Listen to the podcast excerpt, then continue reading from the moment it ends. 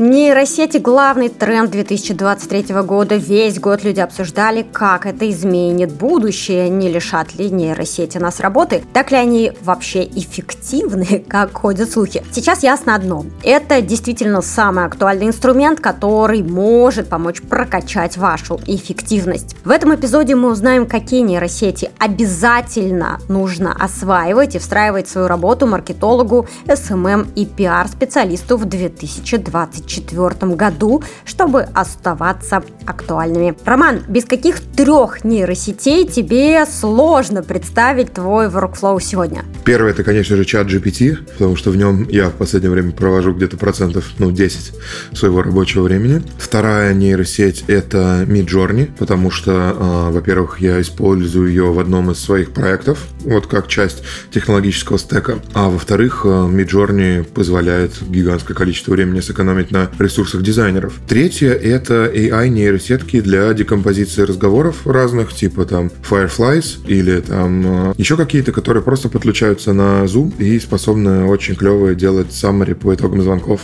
Итак, в том, какие задачи уже может за вас выполнить искусственный интеллект, нам поможет разобраться Роман Кумарвио, серийный IT-предприниматель, основатель международной школы IT-профессий Refocus. В эфире Next Media Podcast я его ведущая, коуч компетентный руководитель агентства экспертного маркетинга Next Media Ильнара Петрова. И перед началом эпизода хочу попросить вас оставить отзыв и подписаться на подкаст на той площадке, на которой вы сейчас нас слушаете. Это действительно важно для развития подкаста и очень поможет нам. Спасибо, коллеги. И мы начинаем.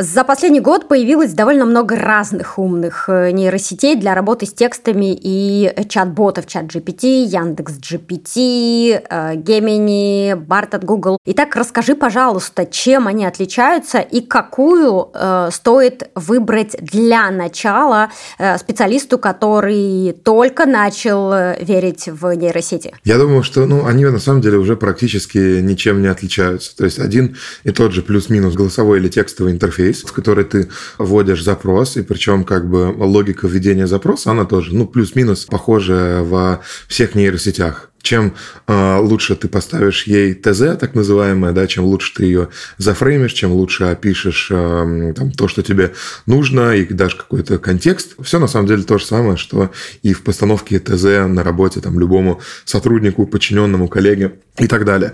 Тем лучше и качественнее а, ответ ты получишь. Там последний тренд, наверное, это как бы тюнинг нейросетей под себя. То есть ты можешь заранее задать некие параметры того, как бы, в каком стиле тебе нейросеть будет отвечать, заранее ее как бы зафреймить. И у всех плюс-минус одинаковый функционал, да, то есть генерация картинок плюс генерация каких-то текстовых сообщений. Вот. Единственное, что ну, отличает, это иногда стилистика этих изображений, качество деталей в этих изображениях, например, там для рекламных баннеров лучше всего подходит э, Midjourney. Для там э, товарных каких-то, для того, чтобы сгенерировать товарную карточку, лучше всего подходит э, Dali. Да, при этом как бы вот если говорить про опишку, да, то есть как, например, интегрировать процесс генерации изображений в там какой-то повседневной рутинной задаче, то это, конечно же, Dali и чат GPT там, при помощи открытой опишки с этим справляются гораздо лучше. Да, у Midjourney, например, нету фишки, вот поэтому приходится там разные всякие скрэперы придумывать и прочее, вот чтобы их интегрировать в как бы стандартный рабочий workflow. Поэтому как бы мой любимый стек по-прежнему это как бы чат GPT плюс Midjourney, он мне закрывает как бы вот связанных с маркетингом там процентов 80 задачек, поэтому я в основном пользуюсь ими, а новые сетки я использую, знаешь, как бы, ну, типа они вышли, я месяцок потыкался в них, понял, в принципе, как бы, что как бы, ничего особо нового нет, я понимаю, сейчас, как бы, что все новые нейросети, включая там э, Gemini, да, включая там BART и так далее, они по факту находятся как бы в режиме э, догоняющем, потому что чат GPT, он уже обучен там на скольких там сотнях э, или десятках миллиардов параметров, вот, хотя бы для того, чтобы просто достичь как бы уровня 3,5, нужно еще какое-то время, пару месяцев догоняющим. Поэтому пока что как бы на острие с точки зрения функционала, эффективности и так далее, для меня GPT и Midjourney. Вот это две самых главных нейросети. Еще я вот все жду, жду, когда появится адекватная нейросетка для генерации видео. Вот потому что есть куча несовершенств в генерации видео, но совсем скоро эта штука тоже абсолютно точно будет решена. Вот я думаю, что где-то на горизонте там полугода, тех, кто будет слушать на записи, я думаю, что где-то к второй половине 2024 года будет полноценный, как Midjourney, сервис, который будет генерировать в том числе видеоролики. Это на самом деле вопрос времени и вопрос мощностей. Я правильно понимаю, что на сегодняшний день э, специалисту уже нет необходимости знать английский язык для того, чтобы иметь возможность использовать нейросети? Абсолютно нет. Это желательно, но совершенно не обязательно, потому что есть, опять-таки, нейросеть deepl.com, которая там лучше любых других переводчиков тебе способна переводить э, текст на любой язык. Отвечая просто, вообще не нужно, потому что все за тебя буквально делает нейросетка. Я думаю, что вообще на самом деле как бы изучение языков в какой-то момент станет рудиментом, потому что я знаю, что уже там несколько компаний одновременно в Штатах и в Китае тестируют устройства, которые там условно как Bluetooth гарнитура работают, вот, которые позволяют тебе в моменте сразу же переводить э, речь человека, который тебе говорит что-то на иностранном языке, и, соответственно, твою речь переводить для человека. То есть это все еще будет упаковано, я уверен, в какую-то программку, в какой-нибудь удобный интерфейс, вот, поэтому мне кажется, что люди скоро перестанут учить языки, вот, потому что в этом необходимость есть э, утилитарная, как бы она перестанет быть. А на каком языке ты сам э, пользуешься чатом GPT? На русском или на английском? Когда как, на самом деле, вот, когда как, например, когда мне нужно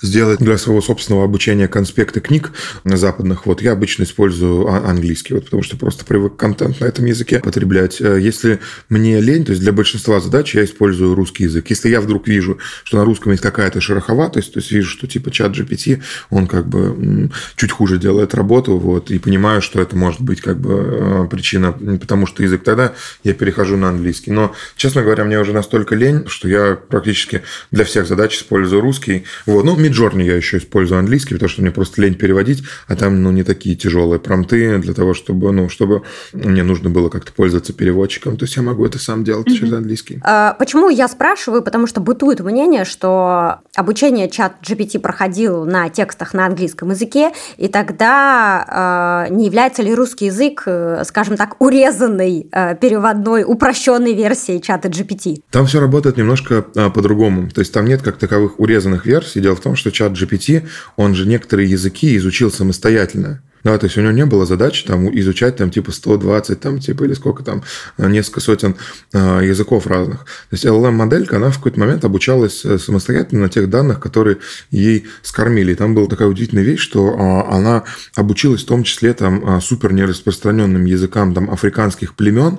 На эти языки не были переведены там ни учебники физики, ни там какая-то классика мировой литературы. А нейросетка, она на самом деле как бы вот этот маленький язык обогатила гигантским словарным товарным запасом. Поэтому нет, такого нет, а, но как бы дополнительно чекать можно, вот если вы прям совсем не уверены в том результате, который она выдает. Я думаю, что большинство жалоб на результат, который выдает там чат GPT или любая другая нейросеть, вот по опыту своему она связана с тем, что люди не хотят э, реально тратить время на то, чтобы эту нейросеть калибровать. То есть очень часто то, с чем я сталкиваюсь, то, с чем там, я сталкивался у своих сотрудников, кто-то написал запрос, такой брось, да, беглый, да, такой типа, нарисуй мне там, не знаю, картинку какую-нибудь, да, или там сделай мне какой-то баннер, или напиши мне какой-то текст для мейла. Чат GPT им сразу же э, выдал как бы такой результат простенький, да, точно так же, как человек написал. И, естественно, человек считает, что ему система виновата в том, что он получил э, плохой результат. Но как бы есть поговорка, да, хреновая ТЗ, результат ХЗ. И как бы здесь то же самое. То есть как ты вот человеку объясняешь подробно, понятно, погружаешь его в контекст, и это как бы является залогом выполненной задачи, а потом еще и калибруешь его, да, то есть после того, как тебе человек отдал задачу, ты вносишь в нее правки, даешь какие-то комментарии, добавляешь, уточняешь и далее. То же самое с чатом GPT, когда он дал тебе а, какой-то конкретный ответ, тебе обязательно нужно его калибровать, тебе нужно давать ему обратную связь, вот пока ты не будешь на 100% удовлетворен результатом. Я как опытный пользователь GPT, я могу сказать, что вот у меня все равно как бы результат, он выходит где-то там на пятую, на шестую итерацию моего диалога с GPT. -шкой. Я к этому привык, к этому абсолютно нормально отношусь, но зато у меня выходит как бы супер клевый э, в итоге результат, который я могу легко брать в работу. И я правильно тогда понимаю, что у каждого, кто работает с чатом GPT, будет свой чат GPT и э, свои результаты, которые будут отличаться от того, сколько времени было потрачено на калибровку и адаптацию чата GPT под тебя как пользователя. Конечно, я рекомендую делать разные чатики под разные проекты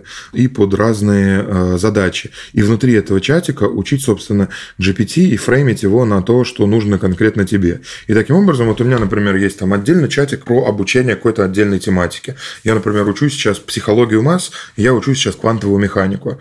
Вот, под это дело у меня разные чатики, я по-разному их фреймлю, например, там, типа, в психологии масс все понятно, мне нужно как бы сделать так, чтобы чат GPT мне, типа, выстроил э, систему обучения, плюс давал конспекты книги, плюс как бы э, делал некие пошаговые инструкции, которые надо делать. В квантовой механике по-другому, да, в квантовой механике я полный нуб, вот, как бы я, естественно, забыл школьный курс э, физики, вот, соответственно, я там, типа, чат GPT фреймлю иногда, чтобы он мне отвечал там как десятилетнему парню, чтобы он объяснял мне какие-нибудь сложные там э, механики про там гравитационные поля, какие-нибудь супер-супер простыми вещами и так далее. Психология масс мне это не надо, потому что я как бы эксперт в маркетинге, я понимаю терминологию все. И то же самое под разные проекты. Там, да, у меня есть там бизнесы, в которых я адвайзер, есть как бы мои бизнесы, и под это все разные чатики. Где-то чат GPT выступает в роли там э, эксперта по Jobs to be done, да, для того, чтобы э, проектировать мне вопросы. Где-то он как опытный маркетолог, где-то он как арт-директор, где-то он как продукт менеджер где-то он вообще как кофаундер, вот, э, для потому что я советую с ним там по разным бизнес-вещам. И тогда, если вернуться к вот этой калибровке, то с чего нужно начинать калибровку чата GPT? Есть ли какие-то алгоритмы или схемы, которые ты сам используешь? Да, ну в первую очередь нужно сказать чату GPT, э, как кто он выступает. То есть это называется фрейминг. Да, когда ты пишешь, что типа действуй как. И вот вам надо понять, какую роль вы хотите присвоить чату GPT вот в этом конкретно диалоге. Кем он должен быть? Маркетологом, исследователем, арт-директором, сценаристом, режиссером, нутрициологом, доктором, тренером и так далее. Вот это самое первое, что нужно э, писать. Желательно добавлять еще опытный. Действуй как опытный маркетолог. Это как бы первое. Второе, это надо дать контекст да, то есть я там часто прошу выполнять какие-то бизнесовые задачки, соответственно, мне нужно э, описать э, продукт, да, для которого чат GPT это делает. Что я обычно описываю в продукте? А первое, я описываю, значит, целевую аудиторию этого продукта, да, кто является моей целевой аудиторией и в какой стране, да, это тоже важно, потому что чат GPT, он еще очень хорошо может культурные особенности разных стран использовать вот для там, генерации, например, рекламных сообщений а, или помощи в переговорах. Вот, соответственно, я говорю, а кто мои клиенты являются, я пишу, какие у этих клиентов являются боли основные. Это то, на самом деле, что я обычно вы, выношу из Каздев интервью, да, или там, из каких-то глубинных интервью. То есть их основные боли, их основные потребности, их основные страхи, барьеры. Дальше а, я говорю, почему они покупают продукт, да, триггер к покупке продукта. Вот. Дальше я говорю чату GPT, а, в чем, собственно, суть продукта, да, то есть как им клиент пользуется, вот в чем заключается суть, чем мы отличаемся от конкурентов, какое наше наше главное уникальное торговое предложение. То есть, таким образом, я описал, значит, его роль, я описал продукт, я добавил какой-нибудь контекст, да, например, тебе нужно приготовиться к выступлению, да, можно добавить что-нибудь про конкурентную среду, да, можно добавить что-нибудь там про страну, в которой ты работаешь, можно добавить что-нибудь там про еще, ну, короче, любой, любой контекст. Вот, и после этого уже конкретная, очень важная задача, да, там, тебе нужно сгенерировать 30 баннеров там на Фейсбуке, вот, укажи обязательно цветовую гамму, укажи положи первостепенный объект на баннере, второстепенный объект на баннере и там, например, подпись, да, или слоган. Вот. И то же самое с имейлом. Сделай имейл, не забудь указать там subject, не забудь указать preheader, вот, э, сделай его, э, не забудь указать, что должно быть на картинке написано, и дай комментарий к дизайну письма. Собственно, пишу это, чат GPT выдает мне какую-то штуку, и здесь начинается самое важное. Вот если он мне выдает то, э, что мне не нравится, я задаю себе вопрос, а что мне не нравится в этом? Ну, то есть я хочу это сделать каким? Там, более креативным, более смешным, более там структурированным, более там, не знаю, с упором на там вот одну из конкретно тех вещей и деталей, которые я ему описал. И я чату GPT говорю, «А, чатик, спасибо тебе, да, спасибо я всегда говорю на случай, когда искусственный интеллект нас завоюет и посадит в зоопарке, вот, чтобы они вспомнили, кто с ними хорошо общался, а кто нет. Вот, собственно, я говорю ему, что это сделано хорошо, но мне нужно, чтобы текст был более каким? Да, более креативным. Но не просто я даю ему этот комментарий, а я ему говорю, типа, а задай мне вопросы, которые помогут тебе сделать этот текст более креативным. Или задай мне вопросы, которые помогут этот текст сделать более структурированным. И он отдает мне этот список вопросов, я на эти вопросы подробно для него отвечаю, и вот тот ответ, который он выдает после этого, это уже, типа, очень качественный, гораздо более качественный ответ. И я так поступаю всегда. Вот этот вот промпт, типа «задай мне вопросы, которые помогут тебе сделать текст более каким-то», вот это прям штука, которая, ну, прорывом стала в моем общении с чатом GPT, и после этого как бы у меня гораздо меньше стало нареканий к э, тому контенту, который он мне выдает. Да, звучит так, что для того, чтобы выстроить качественное взаимодействие с чатом GPT, необходимо быть коуч-компетентным. Именно, именно. Должна быть четкая коммуникация, четкая э, ТЗ, и четкая калибровка, и четкая обратная связь. И это не только с чатом GPT. Что интересно, что у меня коммуникация в а, команде поменялась после того, как я начал общаться с чатом GPT, потому что я понимаю точно так же, если я человеку не дал достаточное количество контекста и не дал достаточно правильную там, а, обратную связь, то что я от него хочу в конце, после того, как получил результат, я получу то же самое, как бы, что и от чата GPT. Поэтому мне нравится еще чат GPT, и я советую всем э, пользоваться, ну, нейросетками вообще в целом, потому что они вашу коммуникацию правят. Да, интересное наблюдение. Спасибо большое за него. И мы наблюдаем, что довольно быстро на рынке в продаже появились э, подборки промптов, которые помогают настроить поведение чат-бота, например, чат GPT Personas. Вот что ты можешь сказать об этом инструменте? Пользуешься ли ты им сам? Стоит ли покупать такие подборки, доверять таким решениям? Может быть, самому можно как-то создать персону для нейросети? Слушайте, все эти подборки, э, а их можно, во-первых, найти бесплатно. Вот, их не нужно покупать точно. Для этого просто достаточно достаточно погуглить на английском языке подборки промтов, их там есть по полторы тысячи. А я их использовал на самом старте, вот, потому что мне важно было понять, а как мне фреймить чат GPT в различного рода категориях. Сейчас нет, сейчас я использую один универсальный там плюс-минус промпт, да, про который я рассказал, собственно говоря, который мне большую часть задач решает. В некоторых случаях, когда тебе нужно прям какую-то мега экзотическую штуку сделать, например, там есть промты для того, чтобы чат GPT помогал, чтобы ты прям внутри интерфейса чата GPT GPT запрогал себе ментального коуча. Есть прям отдельный промпт, вот, есть отдельный промпт под разные виды терапии, там КПТ, гештальт-терапии и так далее. Есть отдельные промпты по то, что чат GPT проводил э, тесты тебя знаете, вот эти вот всякие Майерс Брикс, Клифтон, Гэллоп и, и прочее. Для этого тоже есть специальные промпты, когда ты учишь как бы чат GPT, чтобы он как бы для тебя, для тебя был вот таким вот тестером. Обязательно, если вы э, в начале самого пути находитесь, скачайте эти подборки, посмотрите их в интернете. Я не рекомендую за них платить, потому что просто они есть в бесплатном доступе. И попробуйте, попробуйте с ними повзаимодействовать. И мы уже обсуждали это в самом начале, но давай систематизируем. Что из задач маркетолога, SMM, пиар-специалиста может взять на себя чат-бот сегодня, и интересно, какие задачи у тебя получилось полностью или почти полностью делегировать э, чат-ботам? А, первое. Я считаю, что нейросетки уже на существующем уровне способны полностью заменить маркетолога. Вот вообще, от и до. Единственное, что нельзя заменить, это процесс проведения глубинных интервью с пользователями. Каздева, когда ты сидишь на зуме, да, и типа погружаешься полностью в жизнь клиента, узнаешь, что у него происходит и так далее. Вот это пока что э, нельзя заменить. Все остальное можно. То есть в чем суть по факту, как бы, да, если мы говорим про, допустим, перформанс-маркетинг, да, прямая таргетированная реклама в социальных сетях.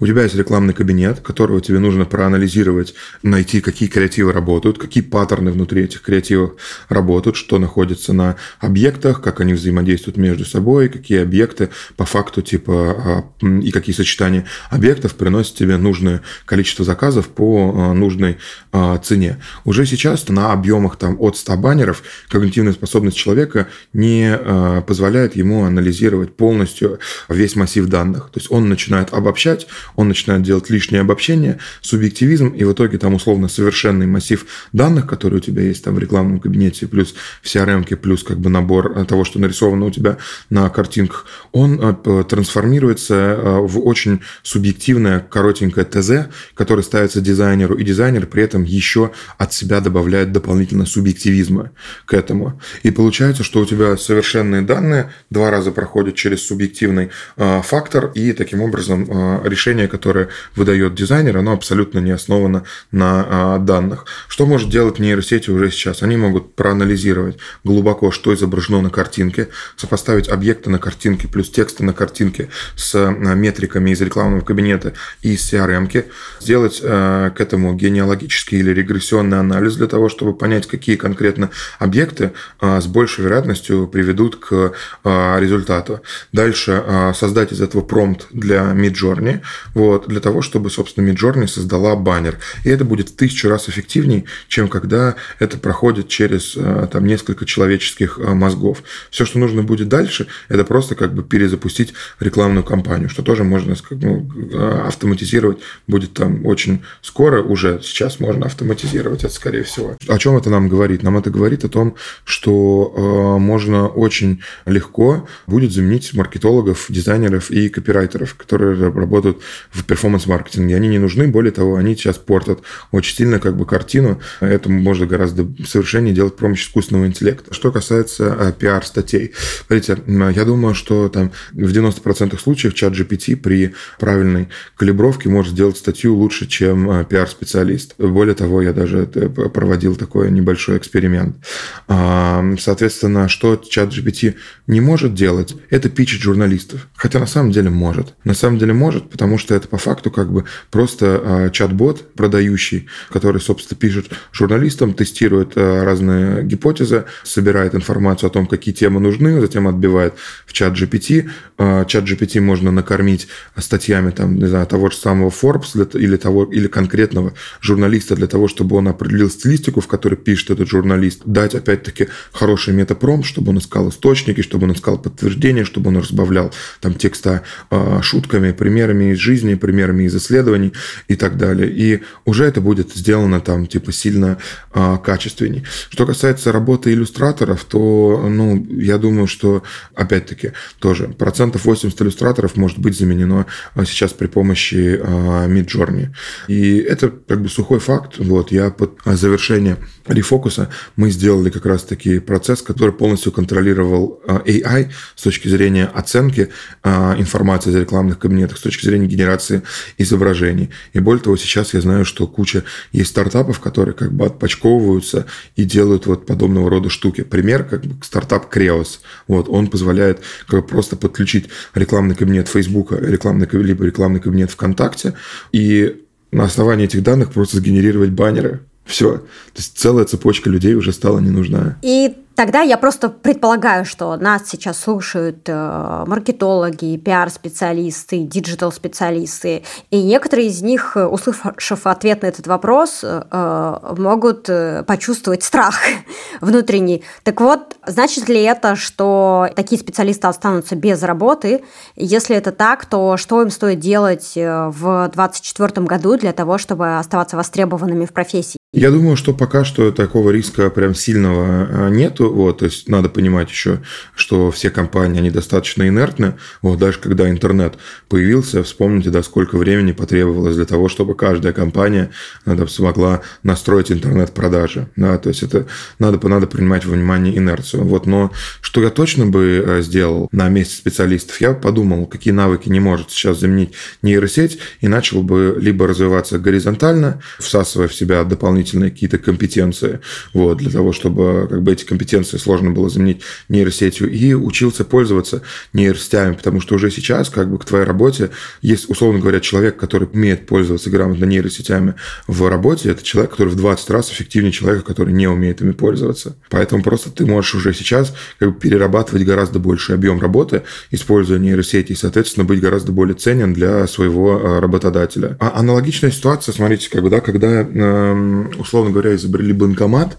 да, все тоже думали, что кассиры сейчас умрут да, а на самом деле как бы в банке по факту вот как бы есть кассиры, да, они по-прежнему есть, просто они начали делать более высокоинтеллектуальные вещи, не просто выдавать денежки, да, там размещать депозиты, делать там сложные валютные переводы, там, да, какое-то продавать какие-то финансовые э, услуги банковские и так далее, но при этом есть как бы банкомат, который э, обслуживает вот такие типа one-off э, заказы.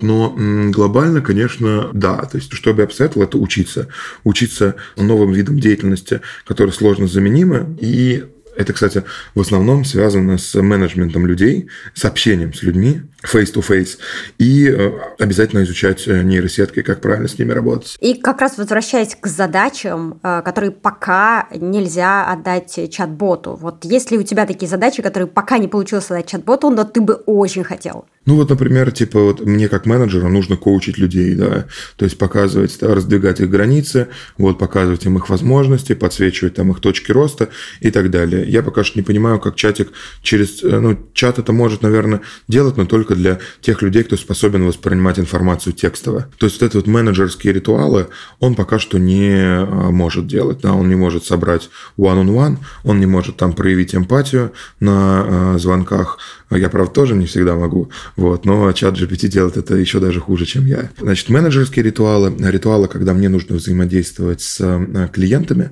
вот, задавать им вопросы, проводить интервью проблемные, глубинные, и э, тогда, когда нужно э, там делать, опять-таки, face-to-face продажи, либо тяжелые B2B продажи, либо продажи по телефону. Я знаю, что есть сейчас э, компании, которые автоматизируют э, и пытаются уже как бы полностью роботизировать звонки, вот, а они пока что еще находятся на ранней стадии развития, то есть им нужно еще много изучать а, и много тренироваться для того, чтобы это было похоже на человека. А, кстати, что делать, если чат-бот тебя не слушается? Например, ты просишь его добавить текст какую-то деталь, он этого не делает. А, я думаю, что можно попробовать либо сделать новый чатик, вот, и заново его а, зафреймить, либо у меня очень хорошо работает, когда я говорю, что я расстроен.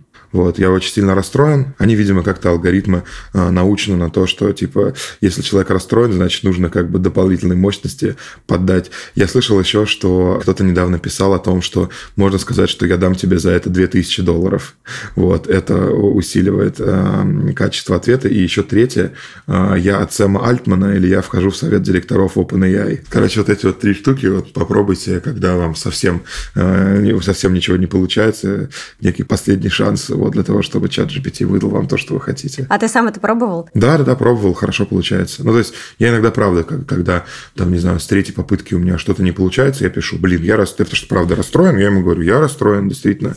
И действительно получается хорошо. Но я просто стараюсь этим, опять-таки, не злоупотреблять, знаете, потому что у меня все-таки такое, типа, э, к нему отношение уже как к другу. Вот, и поэтому мне не хочется как бы манипулировать им. Так, какие еще есть интересные полезные нейросети для работы с текстами, на которые которые ты советуешь обратить внимание маркетологам? Ну вот, на самом деле, мне кажется, что чат GPT избыточен для этого. Но опять-таки, если говорить про английский, например, язык, то мне нравится вот то, как Microsoft строил в Bing э, чат GPT в поиск. Вот, там прям реально, если мы говорим там про, не знаю, работу с поиском, там, например, в Штатах, то Bing очень хорошо эту работу выполняет со встроенной чат GPT э, функцией. А с текстом еще DeepL очень хорошо работает. Ну, то есть, ну, это, это вот переводчик, про который я говорил. Но, честно говоря, типа, чат GPT избыточен для любой работы с текстом. Все, что вам нужно, это просто грамотный фрейминг и там какой-то набор промптов, до которого вы либо сами дойдете, либо попробуйте готовое решение использовать. И интересно, чего ты ожидаешь в 2024 году от нейросетей, если мы говорим про работу с текстами? Я, честно говоря, а, ожидаю просто, что они будут еще более качественно с первого раза отдавать нужную информацию, вот, то есть нужно меньше будет времени тратить на калибровку. Я ожидаю, что появится больше плагинов, а потому что а, мне пока что не очень нравится, как работают плагины по расшифровке видео, то есть они не, не жрут пока что видео больше часа, вот, а мне иногда хочется как бы сэкономить себе время, да, и посмотреть, что там будет. Я жду, что чат GPT GPT будет лучше работать с excel документами. Вот, он уже с ними работает, но пока что ошибается периодически. Мне хочется, чтобы в какой-то момент чат GPT ты мог бы загрузить туда свою фин-модельку, да, условно, а он бы тебе сказал, типа, чувак, вот у тебя вот э, здесь вот такой-то коэффициент высчитывается, что как бы опасно, да, вот здесь вот тебе обязательно нужно на этот расход в юнит экономики обратить внимание и так далее. Хочется вот э, такого, я знаю, что это можно спокойно сделать при помощи э, технологий. Ну и я, конечно, конечно, жду очень сильно, что э, чат GPT и вообще LLM-модельки, они начнут доказывать, ну, они уже начали доказывать э, различного рода математические теоремы и решать математические уравнения, вот, а я жду, когда их силу можно будет применить для того, чтобы научные эксперименты какие-то можно было бы э, делать, либо математические вычисления, которые смогут науку продвинуть немножко вперед. И сейчас я предлагаю сфокусироваться на графических э, нейросетках. Давай еще раз их э, перечислим. Есть, значит, Дали от чата GPT. Его, наверное, основное удобство заключается в том, что можно а, генерировать при помощи API эти изображения, да, то есть ты можешь построить процесс, при котором у тебя там большое количество изображений будет генерироваться, они будут генерироваться основываясь на там тех данных, которые они будут сами откуда-то получать и так далее. То есть с точки зрения enterprise решений вот Дали э, хороший вариант. Но стиль рисовки Дали, на мой взгляд, на мой субъективный взгляд, он уступает Midjourney. Вот, то есть Midjourney фотореалистичные изображения, плюс яркие красочные комикс изображения, там аниме, киберпанк получаются гораздо лучше. Поэтому, например, в своих маркетинговых проектах я использую Midjourney. То есть для отрисовки баннеров мне больше всего нравится Midjourney. Для отрисовки каких-то какой-то предметной штуки мне больше всего нравится а, Дали. Есть еще а, Шедеврум от Яндекса, есть еще Кандинский, вот, есть еще какие-то нейросетки, вот, но мне кажется, что функционал вот Midjourney и Dali, он выточен для того, чтобы решать все необходимые а, задачи.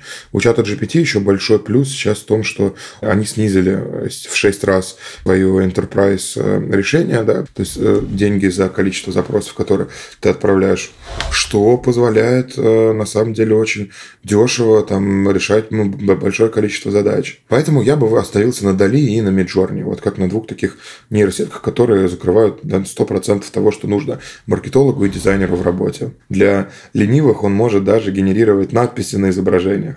Если Midjourney это делает пока плохо, то Дали там, при нормальной калибровке ты можешь даже надпись делать. То есть, условно говоря, если там ты делаешь фигму, в Midjourney тебе понадобится еще, а, если даже баннер, да, то в Midjourney тебе понадобится еще фигме потом нанести там на него слоган, да, или там месседж какой-то. А Дали можно откалибровать, сделать это самостоятельно. Это для совсем лентяев. А часто ли ты сам пользуешься графическими нейросетями? Постоянно. Если вы зайдете в мой Инстаграм, вы увидите, что там все сгенерировано нейросетями. Более того, я сейчас делаю подкаст, который полностью сгенерирован э, нейросетью. Вся картинка, вот, которая там происходит, она э, сгенерирована нейросетью.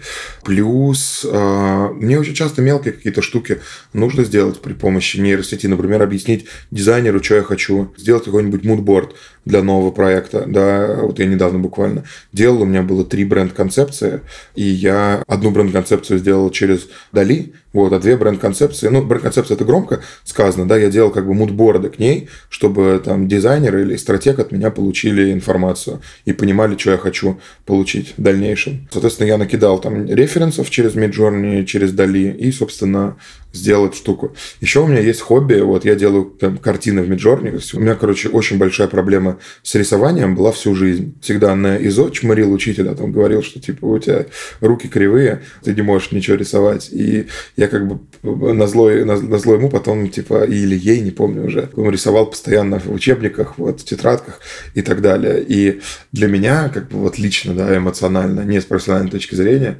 возможность абсолютно как бы не умея рисовать, создавать клевые штуки, это как бы очень крутая возможность. Я нарисовал цикл картин, вот, а, там, э, который назвал Founders, где там разные там полусупергерои, полузомби, короче, собираются в одном месте и подарил своему другу, который основал коворкинг, и они сейчас висят у него в коворкинге, эти картины. Вот такая еще штука. Я иногда перед сном, вместо того, чтобы как бы дум скроллить ленту Инстаграма, да, или там, когда я захожу в Discord, да, Midjourney работает через Discord, вот, и там генерирую разного рода картинки клевые. А вот мне стало интересно, а, а кого ты в этот момент считаешь автором этих э, произведений искусства? Как ты для себя сам решаешь э, проблему и вопрос авторства, если мы говорим про нейросети? Ну, для себя морально я считаю, конечно же, себя автором, когда я это делаю. Но а, как я про это думаю? Но в чем суть? Как, э, есть дизайнер, да?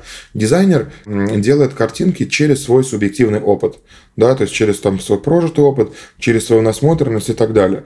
Есть нейросеть. Нейросеть, по сути, делает то же самое, только ее насмотренность, она как бы в миллиард раз больше, чем у э, дизайнера, потому что как бы нейросеть, она всосала в себя не только там, условно говоря, картины современного искусства, там какой-то там э, поп-культуру, там мультики и так далее. Она просто все возможные картинки, которые есть в интернете, в себя, условно говоря, выбрала вот, для того, чтобы типа сделать на основании нее картинку. Поэтому с этой точки зрения для меня не отличается работа нейросети от работы э, дизайнера того же самого. Потому что если мы эм, как бы до фундаментальных принципов э, опустимся, то они одни и те же. Поэтому почему дизайнер считает как бы то, что он сделал своим, учитывая то, что как бы он вдохновлялся там, не знаю, Леонардо да Винчи и, не знаю, какими-то еще другими дизайнерами. Здесь тот же самый процесс. Просто как бы нейросеть, она гораздо больше типа изображений в себя вкачала. Если бы у дизайнера была бы возможность стать насмотренным э, в миллиард раз больше, чем он стал, я уверен, бы дизайнер бы этим воспользовался. И когда бы он делал после этого картины, вряд ли бы у него был вопрос, а это я как бы делаю эту картину, да, или как бы я у кого-то украл идею. Тогда очень интересно, как будет э, развиваться взгляд на эту проблему и как она будет решаться спустя время. А если вернуться к созданию изображения с использованием нейросетей, с чего там начинается работа? Может быть, у тебя тоже есть уже какие-то отработанные алгоритмы, как вот, например, с текстами? Да, но там э, самое важное – это а, описать э, предмет сначала, потом описать э, стиль, в котором ты хочешь, чтобы этот предмет был нарисован, потом описать, как ты хочешь, чтобы он был показан, показан, вот, то есть там с какого ракурса, есть ли там какие-то второстепенные предметы и так далее. Но я на самом деле здесь не считаю себя супер специалистом с точки зрения описаний. Здесь вот как раз-таки я использую, есть такая программка, это даже сайт Noonshot, я думаю, что мы, может быть, можем там в описании куда-нибудь приложить эту ссылочку. Это мне программа, я не знаю, кто ее сделал, экономит очень много времени, потому что там прямо в интерфейсе программы можно выбрать стилистику, в которой ты хочешь, как у тебя камера должна располагаться. То есть и стилистику, и там через какую камеру смотрят, и какой свет падает, и э, там что это, это там реализм, либо это аниме, либо это там типа фотореалистичная картинка, либо там что-то еще, а, а какой стиль самого начертания этого всего. Да, и в э, картинках э, важно отдельно раздавать веса разным штукам, да, то есть что важнее, чтобы было изображено, да, то есть важнее, чтобы это был прям вот четкий контур, например, э, человека, который он изображен, или важнее сделать фокус на представление этого человека. И это такая очень такая на грани субъективности э, калибровка идет. Но вот эти вот сервисы, они позволяют это прям очень хорошо сделать. И вот с точки зрения генерации картинок, наверное, одно из важных правил – это то, что э, не э, здесь лучше не калибровать картинку, потому что если она, например, сильно не похожа на то, что вы хотите, потому что в этом случае э, как бы э, там гораздо меньше способов для калибровки уже готового изображения. То есть там можно заменить какое-то изображение на каком-то там типа отрезке на самой картинке, можно там сделать зум-ин, зум-аут, и можно там типа пойти больше или дальше или глубже в ту или иную э, картинку. Лучше всего поработать с промптом, задать себе вопросы, почему восприняли твой промпт именно так, и что тебе нужно поменять в промте, поменять промпт и заново, собственно, загрузить его. Вот это вот что касается Midjourney. Что касается чата GPT, Дали через интерфейс чата GPT мне в последнее время очень много ошибок э, выдает. Вот. Но там можно его калибровать. То есть, по сути, так же общаясь, как с чатом GPT. Но вот говорю, мое личное субъективное предпочтение, что в Midjourney более сочные, более вкусные э, картинки генерируются, чем в Дали. Со всеми ли задачами в создании визуала справляются нейросети сегодня? То есть э, есть веб-дизайн, есть дизайн интерфейсов, баннеров, логотипов, э, типографика. Э, вот что из этого лучше делегировать или имеет смысл сегодня делегировать нейросеткам? Баннеры и иллюстрации, абсолютно точно. А, фоны. Нейросеть очень круто генерирует фоны для мобильных игр и там для а, чего угодно. Весь контент в Инстаграме статичный, хорошо генерируется нейросеть. Любые как бы подложки для анимации, ну и вообще, если вы хотите там какую-нибудь анимацию 1, 2, 3, 4 сделать, можно тоже а, много чего делегировать нейросетью. А с точки зрения логотипов у меня пока что не было успешного опыта генерации логотипов, но я, с другой стороны, я пробовал генерировать логотипы в нейросети еще тогда, когда на там шестипалых и десятипалых людей генерировал. То есть сейчас, возможно, а, логотипы уже можно генерировать и делать это достаточно хорошо. Я просто не пробовал, поэтому не, не могу советовать. Типографику пока, пока нет, вот пока что я не видел хороших примеров. Интерфейс еще плохо делают. Да-да, и посадочные страницы. Вот, то есть, например, чат GPT при достаточной калибровке, она очень хорошо делает структуру посадочных страниц, структуру и копирайт для посадочных страниц. Но а, если мы говорим, там есть какие-то плагины, не помню уже сейчас, которые делают сами лендинги, и есть отдельные сервисы, которые делают сами лендинги. Ну, пока что я не удовлетворен их качеством. Но, с другой стороны, как бы, смотря, что мы хотим, да, как бы мои лендинги, да, те лендинги, которые я делаю, они всегда там, типа, а, супер яркие, выделяющиеся, вот, и такие, типа, очень крафтовые. Возможно, там, да, если ты продаешь какой-нибудь, там, не знаю, плинтуса, да, или там, не знаю, какой-нибудь ремонт э, окон, то or для тебя более чем избыточный подобного рода дизайн. Вот, поэтому не берусь говорить за всех. Ну и, знаешь, вот, наверное, было бы круто в нейросеть добавить возможность вырезать отдельные элементы. Эта штука уже реализована в айфонах, то есть ты можешь из любой фотографии сделать стикеры. Вот клево было бы, если бы, например, это в Midjourney можно было. То есть, условно говоря, оно тебе сделало а, картинку, где много элементов, и ты без фотошопа способен каждый из этих элементов вырезать и себе добавить, условно говоря, фигму да, в качестве там штуки, которую ты можешь потом декомпозировать. Или потом, например, эти элементы использовать там в следующих своих баннерах. В общем, я думаю, что эта штука у них в любом случае есть в бэклоге. Они как бы метят в то, чтобы сделать полноценную замену э, дизайнерам. Поэтому я думаю, что это просто вопрос времени.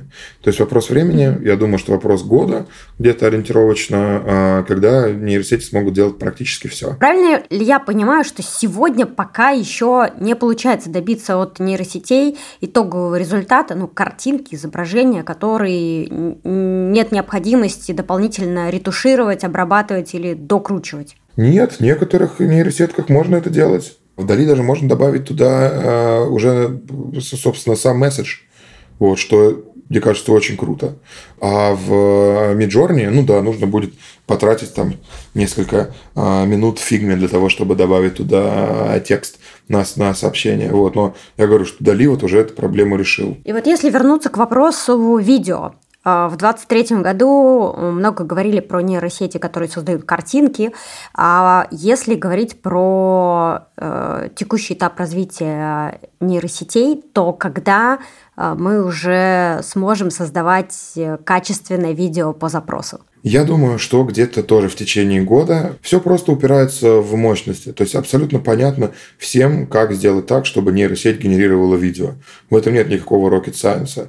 Одного и того же количества видеокарт хватает, чтобы одновременно там обработать миллиард картинок, но видео тебе же нужно смотреть, да, тебе нужно каждый, ты, ты не можешь как бы видеоролик быстро как-то проанализировать. Да, тебе нужно его нарезать на кадры. В одном видеоролике гигантское количество кадров. И, соответственно, как бы для того, чтобы научить нейросеть одной только стилистике, может уйти там гигантское количество времени. Поэтому, к сожалению, так. Да, то есть нейросети с видео, э, они чуть позже будут. Просто не потому, что мы не знаем технологий, а потому что нужно просто больше мощностей тупо. Вот и все. И мне кажется, очень важно поговорить про деньги. Итак, сколько необходимо платить для того, чтобы пользоваться этими решениями на регулярной основе. И, собственно, за что ты платишь? За количество вопросов, за количество ответов? Это какая-то абонентская плата? Как это работает? В чате GPT, если мы говорим про вот именно там задачи для тебя, как для физика, ты платишь за просто подписку да, подписку, по-моему, 10 долларов в месяц. Да, и, и если мы говорим про enterprise, да, то есть когда ты компанией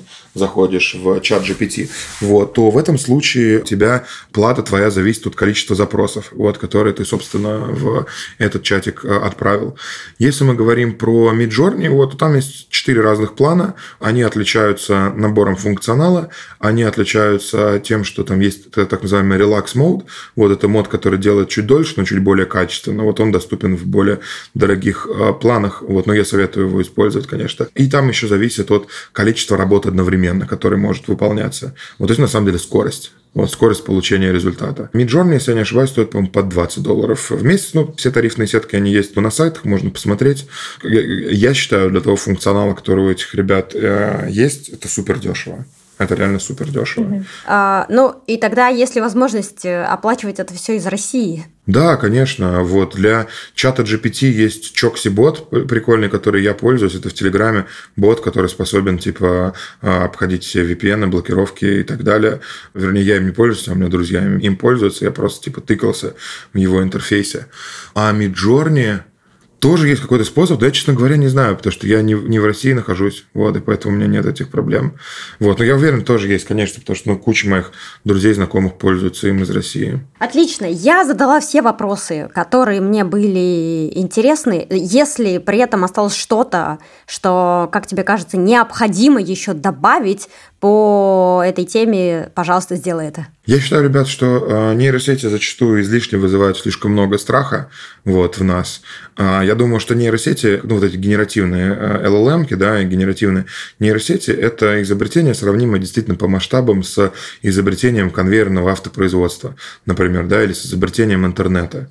Мы не можем уже игнорировать эту штуку. Вы можете либо начать пользоваться нейросетями, либо вы будете с ними конкурировать. Но если вы хотите как бы сохранить работоспособность, конкурентоспособность и увеличить свою эффективность, то начинайте взаимодействовать с нейросетями прямо сейчас. Это лучшее время для того, чтобы это сделать. Потому что потом дальше это как языки программирования, возможно, будут усложняться, возможно, будут э, нишеваться. Вот, но принципы уже нужно э, знать прямо сейчас. На многих вакансиях уже есть требования, типа обязательно знание нейросетей, потому что люди понимают, что человек, умеющий обладать нейросетями, он может быть кратно эффективен, чем человек, который не умеет обладать нейросетями. Например, когда мы нанимаем сейчас дизайнеров, вот, это обязательное требование, чтобы человек должен делать миджорни, он должен уметь делать миджорни, дали э, баннеры, и как бы мы понимаем, что просто типа человек, который умеет делать миджорни, мы как бы на одну, один затраченный доллар на его зарплату вот, можем получить получать как бы x э, там, 50 больше выработки. Итак, друзья, спасибо, что дослушали до конца. С вами была Ленара Петрова, коуч-компетентный руководитель агентства экспертного маркетинга Next Media, а также Роман Кумарвиел, серийный IT-предприниматель, основатель международной школы IT-профессий Refocus. Подписывайтесь на телеграм-канал нашего подкаста, там вы найдете больше полезной информации, оценивайте выпуски Next Media подкаст в том приложении, в котором слушаете. Мы всегда рады комментариям, оценкам и обратной связи. Спасибо, друзья, всем хорошего дня. Пока-пока.